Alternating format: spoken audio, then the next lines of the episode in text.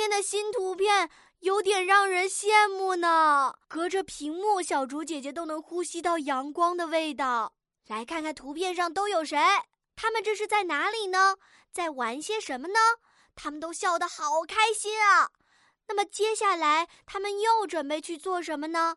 另外，请小朋友们在故事里加上词语“快乐的暑假”和词语“夏令营”。大家都准备好了吗？那么我宣布，看图讲故事的游戏正式开始。